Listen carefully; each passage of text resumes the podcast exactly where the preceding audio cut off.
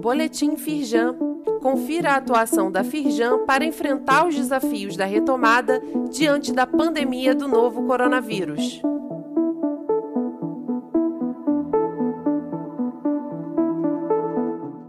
Edição de quinta-feira, 7 de outubro. Firjan participa de reunião na Alerj sobre a competitividade aeroportuária do Rio de Janeiro. O encontro reuniu entidades empresariais e autoridades para discutir os impactos da proposta do governo federal de concessão para Santos Dumont. Luiz Césio Caetano, presidente em exercício da Firjan, defendeu a operação coordenada entre os dois aeroportos da cidade do Rio e avaliou ser necessário construir um diálogo entre todos. Saiba mais no site da Firjan.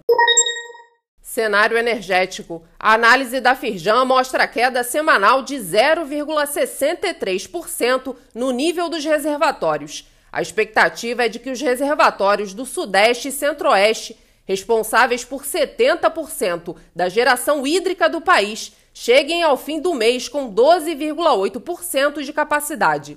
Todas as termoelétricas disponíveis estão acionadas, contribuindo com 30% da geração total de energia. Leia mais no site da Firjan. Firjan promove workshop de qualificação de fornecedores para o Porto do Açu. O evento reuniu representantes de aproximadamente 70 empresas de segmentos variados. Francisco Roberto de Siqueira, diretor da Firjan e presidente da Firjan Norte Fluminense, disse que eles esperam que essa iniciativa contribua com o desenvolvimento da cadeia produtiva dos setores da economia da região. Saiba mais no site da Firjan.